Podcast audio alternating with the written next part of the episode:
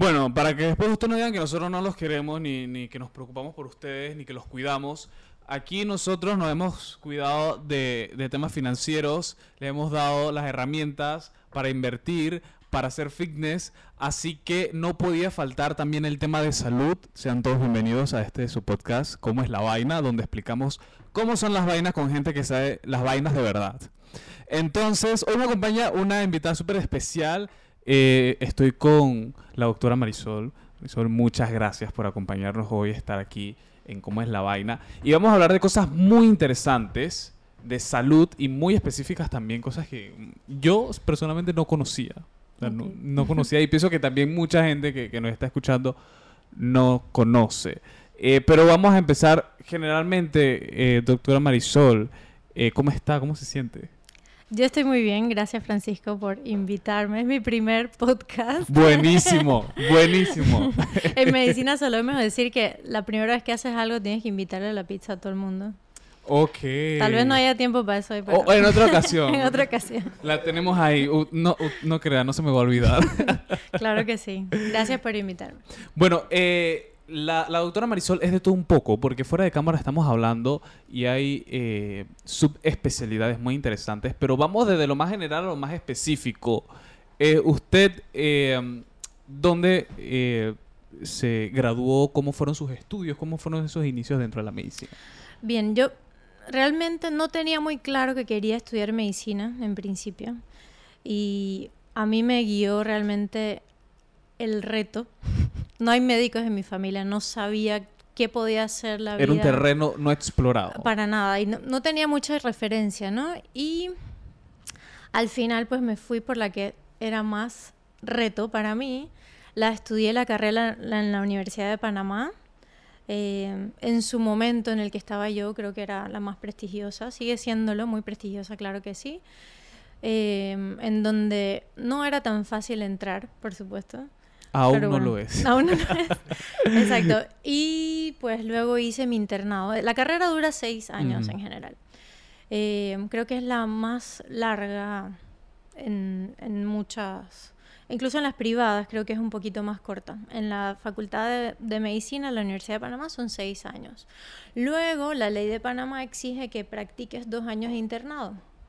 Eh, Esos, dos años, va- vamos a, esos dos años, ¿ya te graduaste? O sea, ¿ya tienes tu diploma o...? Eres, tienes tu diploma en la universidad, sin embargo, para poder ejercer, practicar la medicina es un requisito nacional tener los dos años de internado, que una vez completos, eh, esos documentos tienen que entrar a una cosa, a una junta directiva en donde eres avalado como médico general y capacitado para ejercer en la República de Panamá, nada Ah, más. claro, Ujú. claro. O sea, que ya de- después de esos ocho años, que son básicamente los seis exacto. y los dos de internado, eh, vienes, ya puedes ejercer. Y después de ahí.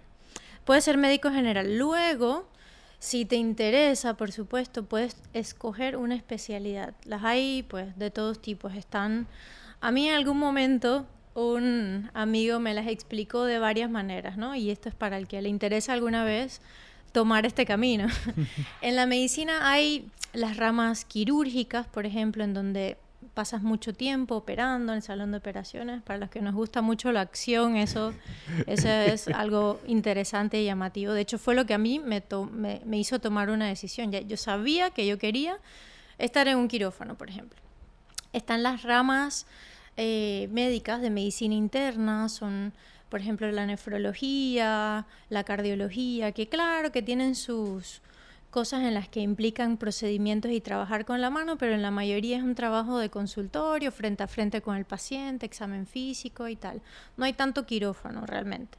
Está, por ejemplo, la ponen como una rama especial y es la ginecobstetricia porque es ambas. O en aquel momento me lo explicaron así, porque es tanto quirúrgica, porque estás trabajando con los partos, los nacimientos, tanto clínica como es el consultorio y tal.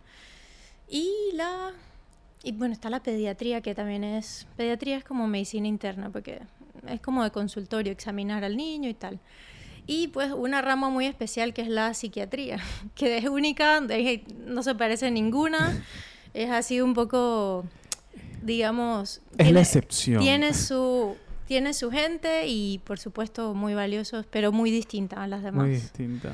Entonces, pues, según la especialidad que quieras, pues todas tienen un, un, periodo prolongado también, según cuál. Las hay de tres años, las hay de cinco años. La mía, yo me especializo en ortopedia, duró cuatro años. Esa especialidad yo la hice en mi caja de seguros sociales, que esa es mi casa, le tengo mucho cariño. Y pues luego dentro de la especialidad de la ortopedia, así como en muchas otras especialidades, puedes subespecializarte. O sea, puedes hacer algo, algo mucho más estrecho, algo mucho más específico y es donde yo me entrené la cirugía de la mano.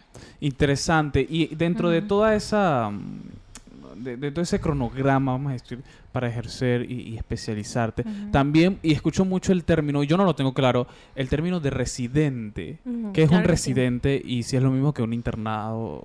No es lo mismo, no es lo mismo. Se tiende a confundir porque en muchos idiomas incluso se invierten las palabras. Eh, pero bueno, el interno, el médico interno es el médico graduado, pero que está haciendo su internado. Sí, todavía no es idóneo, todavía digamos que está en la parte práctica, ¿no? Porque después de todo es parte de la formación. Es el médico interno. Luego están los médicos residentes, son los que están haciendo la especialidad. Ah, Cuando yo hice la, ortopedia, cuatro años, yo era una médico residente de ortopedia. Y es como, vamos a decir, ser un interno, pero de la especialidad. para Algo así, algo, así. En formación de la especialidad. En formación de y yo creo que el término viene de que uno está mucho tiempo, mucho tiempo en el hospital, más que en, tu casa. Eres residente del hospital. Algo así, algo así. Una época pesada, pero bien interesante. Bien interesante también porque muchas veces, eh, y es como todo, como mencionábamos, eh, como todo, eh, por, para, para, los que no saben, yo estudio comunicación y es lo mismo. O sea, comunicación es muy amplio, pero yo me quiero especializar en periodismo.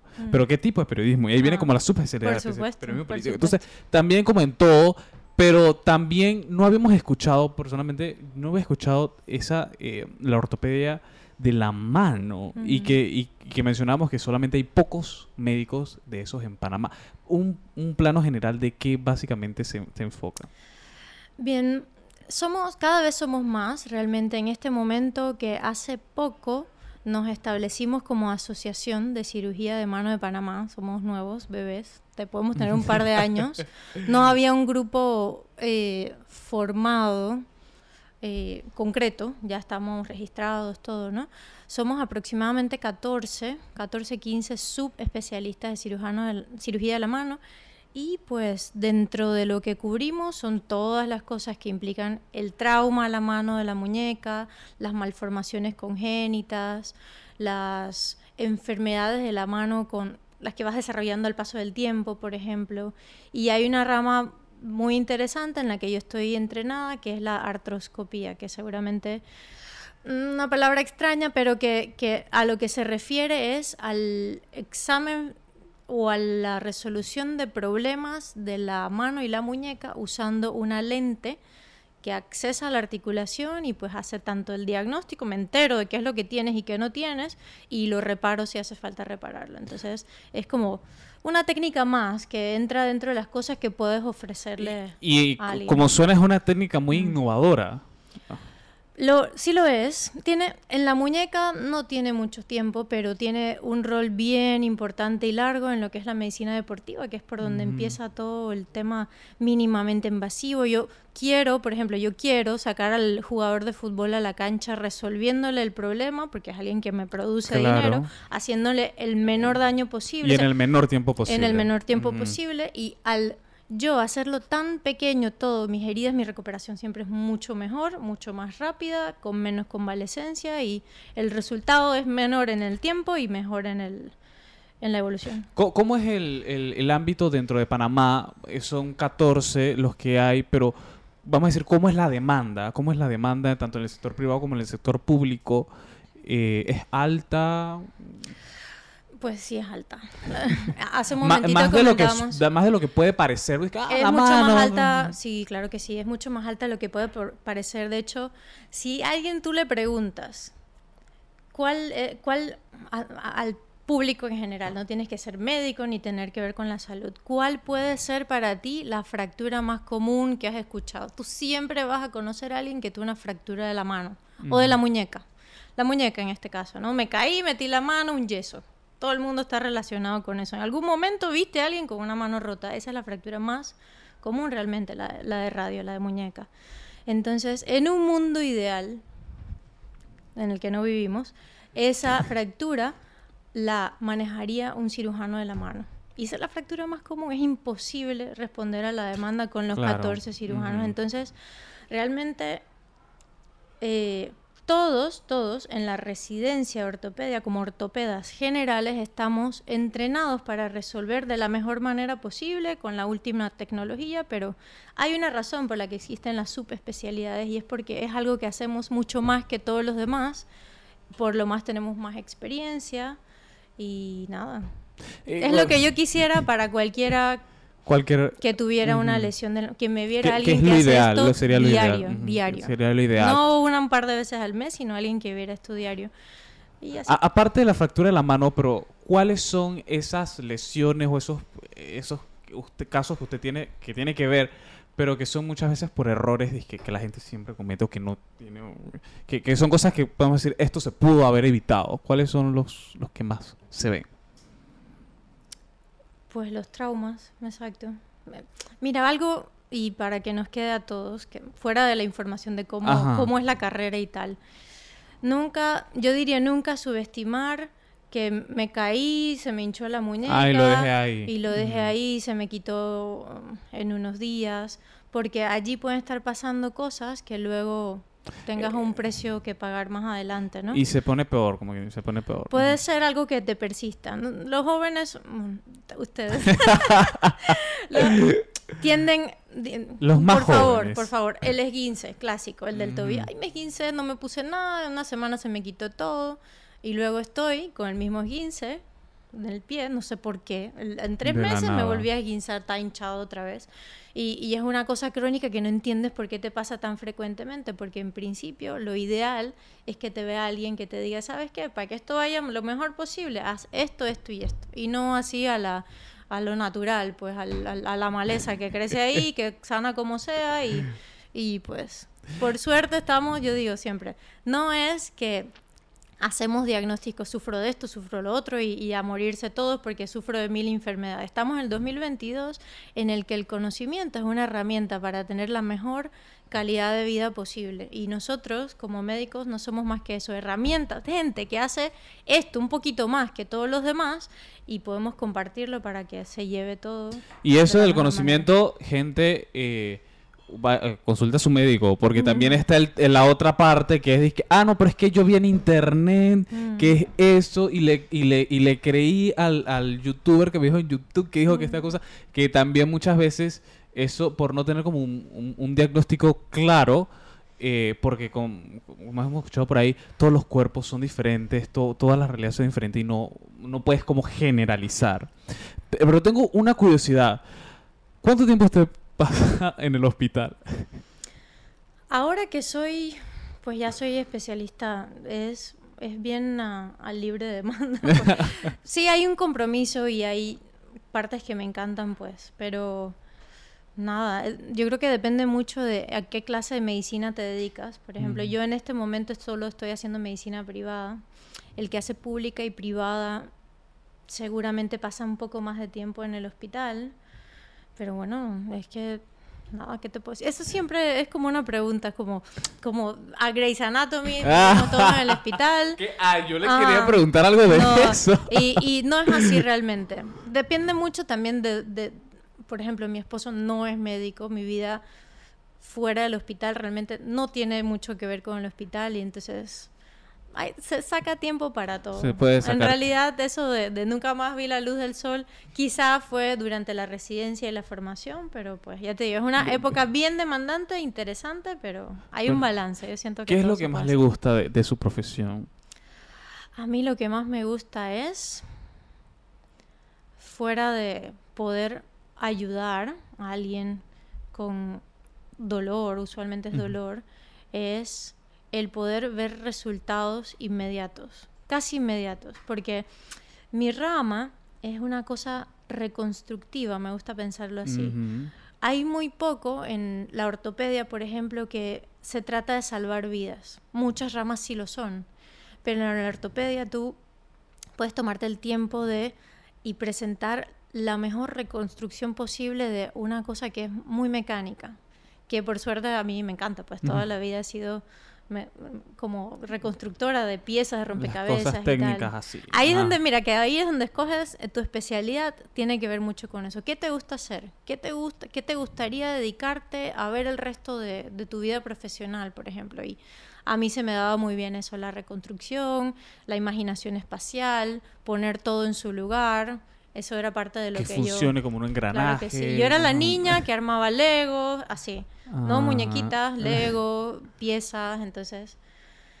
Eh, básicamente ¿Qué, ¿qué, mensaje, o para los que están escuchando y tal vez están pensando en estudiar medicina, como que, qué mensaje les da? Porque déjeme decirle que yo en un principio quería estudiar medicina, pero me di cuenta que yo no sirvo para eso. Porque eso tiene su gente. Entonces yo quería estudiar medicina específicamente eh, cardiología, me parece muy interesante. Pero bueno, ahora estamos en el otro extremo, en la comunicación, haciendo un podcast. Pero ¿qué mensaje le da a esos, esos jóvenes? Porque también hay muchos mitos, como que ciertamente es demandante. Eh, yo pienso que, que, que, cuando a uno le gustan las cosas, uno siempre va a querer hacer las cosas bien. Es decir, que, ay, no, porque yo estudio comunicación, eso es facilito. Uno también se, se, se exige, de que tengo que hacer las cosas bien. Mm. Pero también es una realidad que la, que la medicina es muy demandante por la razón de ser mm. de la carrera. ¿Qué, qué, qué mensaje les da a aquellas personas que lo están pensando y sobre, sobre también para motivarlas tal vez y, quitar un poco de la mesa esas eh, las dudas exactamente. Gracias Juanca.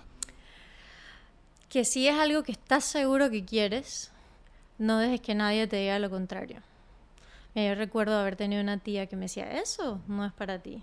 Yo creo que eso fue uno de los motorcitos que tuve. Con más razón lo voy a hacer. Entonces, em, es cierto que es demandante. Nada bueno no es demandante. Si tú quieres algo bueno, siempre va a exigir lo mejor de ti.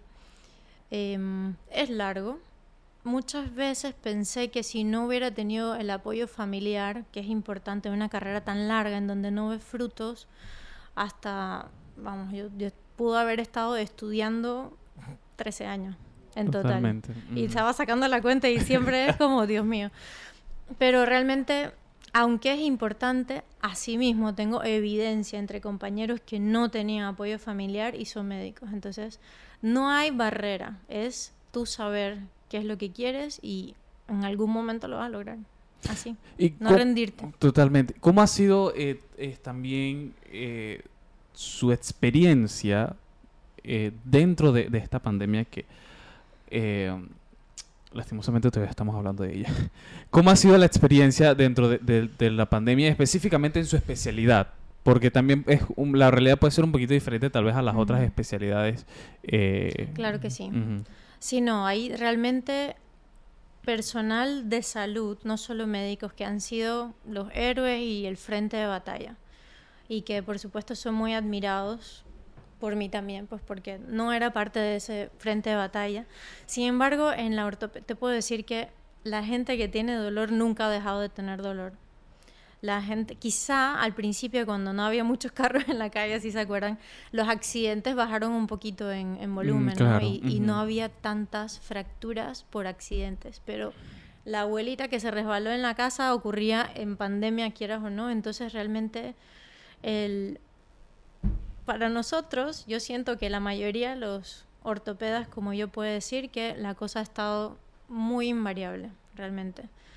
Se ha sentido una leve disminución. Sí, quizá, quizá, pero yo puedo decirte que yo no sentí la pandemia, yo, yo es que nunca he parado. nunca he parado y, y, básicamente estoy contenta que estemos un poquito saliendo. Sí, al final estamos un poquito saliendo y, y gracias. Eh, eso va en parte muchas al trabajo del, del personal de salud, pero también al esfuerzo de todos, porque para, para unos más, para otros menos, pero para nadie ha sido fácil. Mm. Para nadie ha sido fácil, cada uno tiene sus distintas realidades de cómo, de cómo la ha afrontado. Ya para ir cerrando, doctora, me gustaría eh, a- hablar también eh, de más o menos, eh, en términos generales, no tiene que ser una cifra específica, más o menos cuánto gana. Bueno, eso es muy variable, muy variable porque es que hay meses buenos y hay meses malos. En la privada, por ejemplo, no siempre te pagan a tiempo. A mí me da mucha risa porque hay veces que tú operas un paciente, el paciente ya le vas a dar del al- el alta, el alta, Mm. adiós, no nos vemos más y nadie te ha pagado esa cirugía todavía. Entonces, por la manera en que si funciona el sistema de seguridad privada, puede ir por ahí desde los incluso dos mil dólares al mes, que es bajito, en, por lo menos para mí, a unos, ¿qué te puedo decir? Los he visto, no son míos. Mu- pronto, 10 pronto. o más, ojalá, ojalá. Ojalá. 10, o- 10 o mil, mil dólares más. Entonces, es muy variable, entonces, ¿sabes? Nunca puedes. Siempre ahorrar. ahorrar, claro. Mm. Eh, y bueno, ya no, ustedes han visto los episodios que hemos subido de finanzas personales aquí, así que si no lo has visto, eh, para que sepan cómo ahorrar, eh, vaya a ver.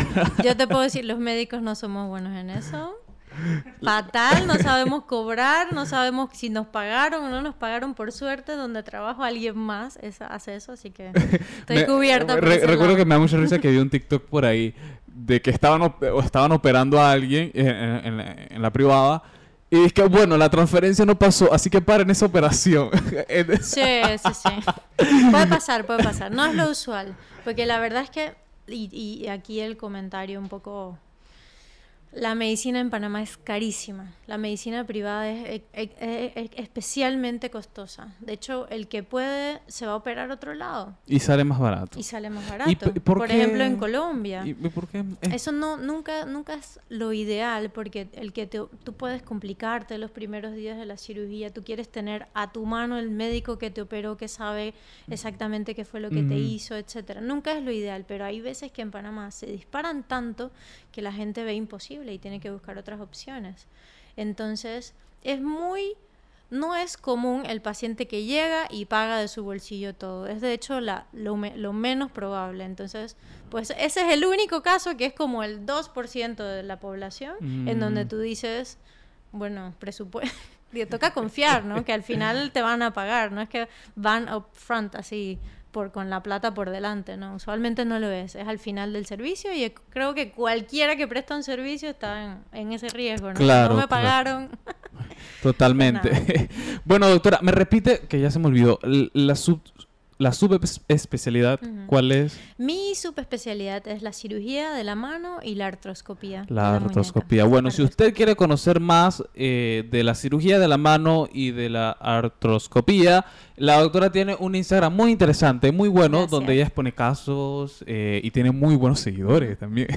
Estoy respo- creciendo, ¿eh? responde dudas. así que ahí usted puede en arroba eh, dra, dra, doctora, dra, Marisol sea, Nicolás. Nicolaev, lo pronuncié bien a la primera, espectacular. Entonces ahí, nosotros igual lo vamos a poner aquí abajito en, en la descripción, ahí puede ver más, si quiere seguir a la, a la doctora, sígala. Eh, y si quiere conocer un poco más, muy interesante, doctora. Gracias. Y bueno, ya fue un gusto. eh, a- a- pienso que hemos aprendido muchísimo y lo más importante que es con esta información valiosa que nos, que nos vayamos es saber que eh, hay que poner en primero siempre, me quedo con eso, la salud de las personas. No dejar las cosas para después, como mencionaba el tema del esguince. No dejar Así es. Quizá, y se nos olvida, la salud es tu mejor inversión. Totalmente. Porque puedo tener todo el dinero del mundo, pero si no tengo salud, ¿cómo voy a disfrutar de ese dinero? Así es. Así es. Entonces... Costosa o no costosa, es tu mejor inversión. Así que doctora, mil gracias, mil gracias por acompañarnos. Esperamos vernos pronto aquí en Cómo es la vaina. Tal vez hacemos un panel muy interesante. ¿Quién Sí. Solo Ana- aquí, no, no donde yo puedo verlos. Ajá. Solo aquí. Analizamos tal vez Grey's Anatomy, una cosa. Desmentimos cosas de Grey's 100%, Anatomy. 100%. Así que mil gracias, doctora, y nos vemos. Y bueno, recuerden seguirnos en todas nuestras redes sociales, arroba cómo es la vaina P. Nos vemos en el próximo episodio. Chao.